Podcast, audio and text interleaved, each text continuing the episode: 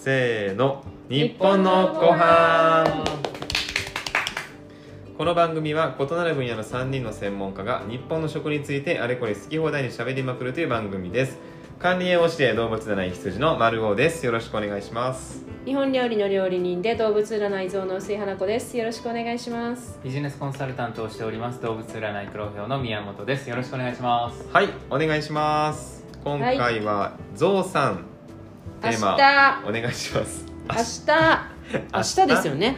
今日29日ですよね。はい。ああのはいそうですね。はい。放送日はい。29日、明日皆さん名越の払いです。きたこれ毎年やってますからね。毎年やってますね。毎年毎年やってますね。はい。まあでも初めてね聞かれる方もそうですよね。いらっしゃると思いますから。あのー、6月末っていうのは1年の半分が終わった時期ですね。かもう今年も半分終わったそう半分終わったのよ。危ないよもう。危ないね。危ないよ。気抜いてたらもう気抜いてたらもう年末だよ。危ない危ない。まあそのね。ね半分早いですしね。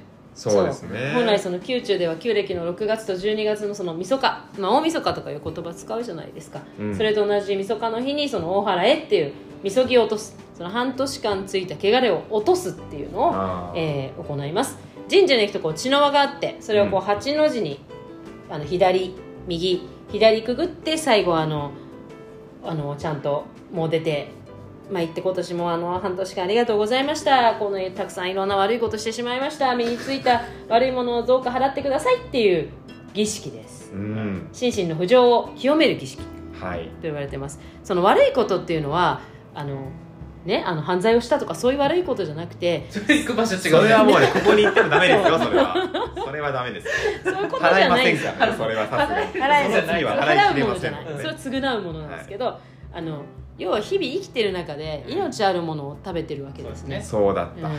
で私たち自体はとてもあの不条をたくさん繰り返して命をいただいているっていうところから半年間のその汚れを落としてあの今年残りの半年を無事に過ごせますようにっていうのがあの大事な行事なんですよ。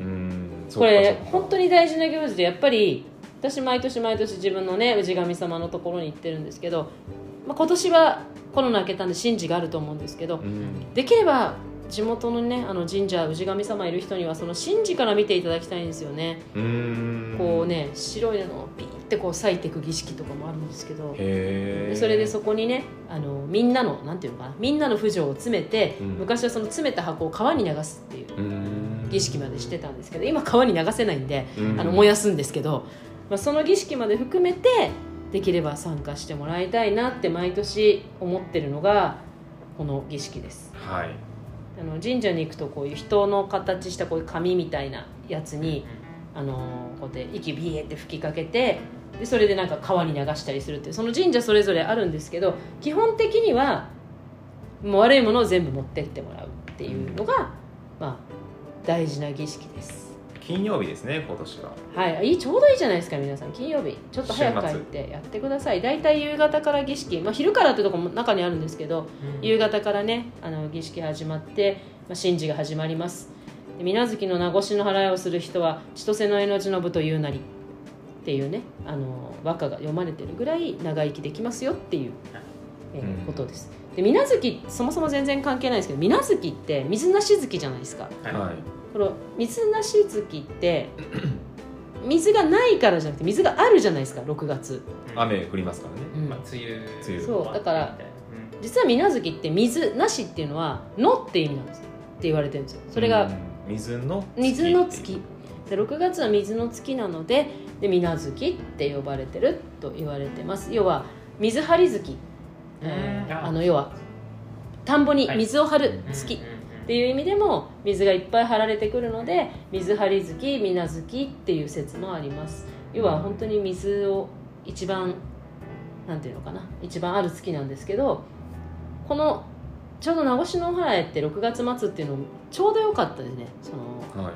畑の繁忙期田んぼの繁忙期に言うともう稲植え終わってるじゃないですか。うーんそっかであとはもう要は水張ってくれてちょっと休息なんですよね。うん。一息ついた一息ついたぞっていう意味でもあって、なので名越のお祓いってもちょうどいいしみなし月って言ってその全部終わったよってみんな仕事がつきましたでみな月だっていう説もあります。はあいろんな説がありますね。まあ要するにその田んぼとか水とすごく結びついた言葉なんだよねみな月って。ねだから大体雨降ってんですよね名越のお祓いやってる時って。まあ時期的にそうですね。そうだけどね。多も。時期的にもう開けてあすんげえ暑いからですよねそうだけど雨はくぐってる時って雨降ってる時はすんげえ暑いからの思い出しかないんですよ。うん。雨が降っててもね降って止むんですよね。降って止むタイミングが一日のどっかにあってその神事やってくぐる時に本当に雨だったこと多分私ないんだよね。うんザーザー降ってた覚えはないですね。うん、うん。結まあ、しっ構とり行かないっても。らザーザー降ってたら。そうそうそうだ。ごめんなさい。行かないね。でもね私地元にねあの結構大きな氏神様がいて、まあ、家族がいれば全員で行くんですけど必ず。やっぱ血の輪くぐり大事なんですけどそうするとね近所で人で1年に1回しか会わないけどそこで会う人とかいるのよ。あでおばあちゃんとかさ「ああ元気でした」っていう人とかさあうん。なんかあそういう意味でもこういうふうに神社って人と人とのつながりなのかなっていつもああ確かにね。いいですね。思ったりするけどね。お墓とかもそうですよね。うんそうそうそう、うん。ってその時だけまあ、一応その時にはあの水無月っていうこうねお菓子ね。お菓子をねうん。食べていただけるといいかと思います、あんまり東京ね水無月売ってないんですよね。まあ売ってるんですけどもともと水無月ってお菓子は京都のお菓子なので、うん。あのそんなにあの江戸っ子が水無月食べたっていうことはあんまないんですけどあれですよねあの2色のね。こうウイローになってなんかねウイローに小豆を乗せて炊いてこれ氷の形なんですよ。三角形があの氷室から切り出した氷の形でその上に小豆乗ると小豆はあのいつも言うんですけどその邪気を払うううん。んものなので要は年末に邪気を払うっていうのともうそもそもがそこがウイローのあの白いところの氷で涼しげなうん。うん演出をして、まあ、これ旧暦ですからね本当はね。うん。だから実際も皆さん見たことあるんじゃないのかな。結構もう最近スーパーとかで売ってる、あああるね。あそうだね。うん、あその確かに。なんて言うんだろう。確かに老舗の和菓子のっていうのだけじゃなくてもさ、うん。そうかもしれないね。う。確かに。確かに。その旧暦6月1日っていうのが本来あの氷の1日氷に1日ってあの昨昨日の1日1日目っていう意味で宮中ではその日が氷の設営氷室の設営の日だったんですよ。で6月は実は氷に結構関連してることが多いんですよね。うんうん。だから水無月とか。あとその水無月とか氷餅ってわかります？あの粉々にしたあの寒ざらししたお餅を粉々にするよくねお料理とかにバサってかかってたりするんですよこの時期。氷餅かけて日本料理出したりするんおですけど。しゃれですね。まあなんかあのね食感も面白いんですけど氷餅っていう。うんうんうん。その氷餅をかけたお料理とかもこの時期出てきます。ああこれか。なんか雪みたいな。あそうそう雪みたいな、うん。食べると不思議な食感でね。うんこれあのもう結構高価なんですけど和食ではあの氷餅よく使います、うん。まあ、それがちょうどこの時期にね出てくる時期でもあるの。氷餅もねもっと言うとねピンキリなのねすごくね、うん。はい。であのいいものはいいんですけど悪いものは悪いのでいい氷餅を使っていただきたいのと氷餅こう固まってるのコシャコシャコシャってあの崩すやつあるんですけどそれちょっと気持ちいいんで、うんやってみてください、あのこれはもう日本料理の人は必ず氷餅をやります。うん。まあ、6月ってねなんかこれといってあの絶対食べるものっていうのがあるようでない。あその例えば七夕そうめんとかあの行事そういう食的な。そう行事食的なのに比べると実はその名越のお花も水無月あね和菓子の水無月食べますけど6月だからこれっていうのはね意外とないんですよね、うん、そうかも。そうなんか5月とかだとじゃあ5月端午の節句でカツオとかタケノコっていう割にはないんですけど一応ですね食材としてはねあのアジとかうん。あとは入梅イワシって言われるイワシとか。あ実は魚が美味しくなっていく時とか。あとはまあ梅とかよね。うん。梅仕事梅ね。そう。あとさくらんぼで始めみたいなうん。感じで。なかなかその行事食っていうくくりで言うとねすごく難しい時期です。うんで行事食のクラスとかやってると6月の行事食って水無月ですかみたいな。っていうね。そうかあんまりないですね。ないのよ。面白くないのよ。だか面白くない。そう、まあ、6月って祝日もないですしね。そうなんかね。まあまあ一息のタイミングだからそうなのよ。本当に本当に多分本当一息なんでしょうね。じゃあ一息ついていいんですね、うんそう一息ついて、ね。あの和菓子食べてうん。じゃあ飲んで、払って、うん。はい、払って、うん。であの後半頑張るぞと。そう猛暑猛暑に猛暑をうん望むわけですよ、そう。備える一応ね6月には夏至があるけどね。あー、で夏至だと関西だとのタコ。あー。こうタコはあの水田にこう根が張るように。四方八方に張るようにってことでタコをタコ飯とか食べたりするんですけどうん。それもね関西だけなんですよね。そうっすね。こっちは小麦餅とか食べるんですけどでもだからって言ってすごくわあ行事食みたいのは6月だけ結構ブランクでない。うん。6月8月がないです。そうだって1月いっぱいあるじゃん。おせちとかさ。ありますね。七草とか小豆がゆだの、うん。うん、なんかいろいろ花びら餅とか大福茶とか大福茶があったりおとそがあったり。して2月にだって初馬があって立春があって節句があってうん。3月節句があって4月はまあ花祭りがあって花見があって、うん。で5月端午の節句があるのにはい6月ないみたいな。あ確か夏至みたいなのがあるんですね。で7月になると七夕があってにうん。えー土用の丑の日があってうん。お盆があってみたいな。うん。だからなかなかね難しいんですよ。で大体10月はあのお月見があるじゃん。でうん。11月はあの七五三とかまあまあでも11月もないね。うん。11月の行事食いつも七五三の祝い膳作ってましたもんね私新滑祭？新滑祭がある。お米を味わおうでやっぱ新滑祭ではお米だね。それですね。うん。で新滑祭推しだからね私たち。はい。新滑フェス。そうだから。6月行事がないですからきちんと名越しのお祓いして行事を感じるようにしなきゃダメですよ季節の変わり目だから。確かにね。あと体調崩しやすいんですよ6月、まあね変わり目なんでね。体調崩してやすいそうですね。いや本当にあの今コロナ流行ってるじゃん。ま最近ね。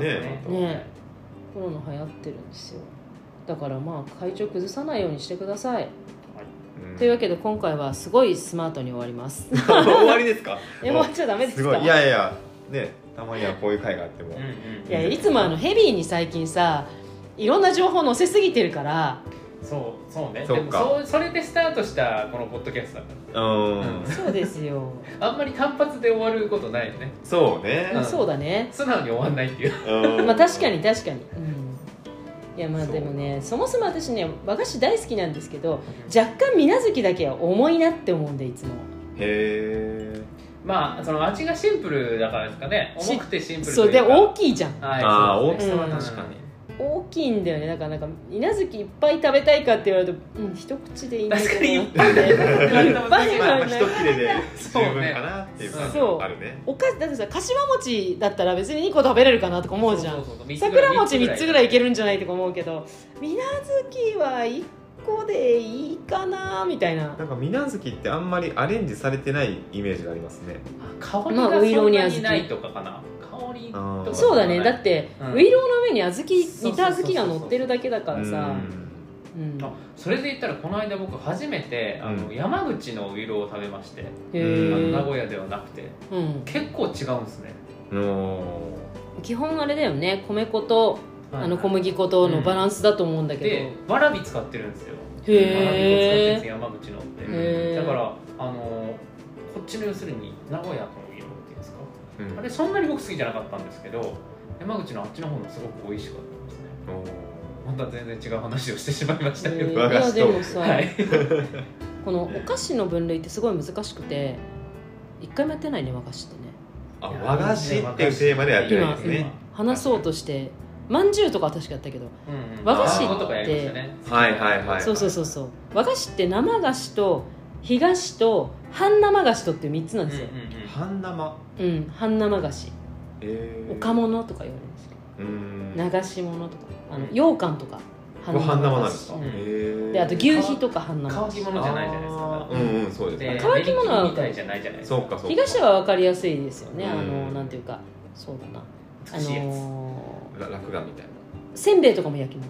あー。ひ東になるんですけどね。落雁とかだけじゃなくおてあとあの金平糖みたいなものも、うんあ東くくりで生菓子分かりやすいじゃないですか。うん。うんでちなみに生菓子はどら焼きとかも生菓子なんですよ。あーそうなんだ。焼いてるかと思いきやあれは焼いてるけど中にあんが入ってるので生菓子なんです そうなんですそうなんですよ。焼いてても生なんですね。そう。で焼きえっとねそうスイーツ世界のスイーツはうん。生か焼いてるかなんですけど日本の場合は生かあの干されてるか東かそのは真ん中かなんですよ。羊羹は真ん中。羊羹は生が半生菓子です。どら焼きは生。生菓子です。もなかも生もなかも生になりますね。もなかの皮だけになったら東になそうりますすね。うん。森八さんはね別々で売ってらっしゃるあもなかはでも若者だから半生菓子かもしれないですね、うん。うん、半生菓子。まあ要はでも東ではないですねそうあう。ん。要はなんでかっていうともなかの中身が例えば中身のあんがかなり強い羊羹的なやつとかうん。であれば半生になる。うん半生菓子になるしあとあの金玉っていうなんていうのかな。ちょっと固まったゼラチンみたいなのがあるんですけどね。うん。これも半生。金つばに近いやつみたいな。違う。違う。金玉綺麗もっと綺麗なんかいろんなこうこう今時だとね金玉は中にあの金魚さんとかがいたりとかしてね。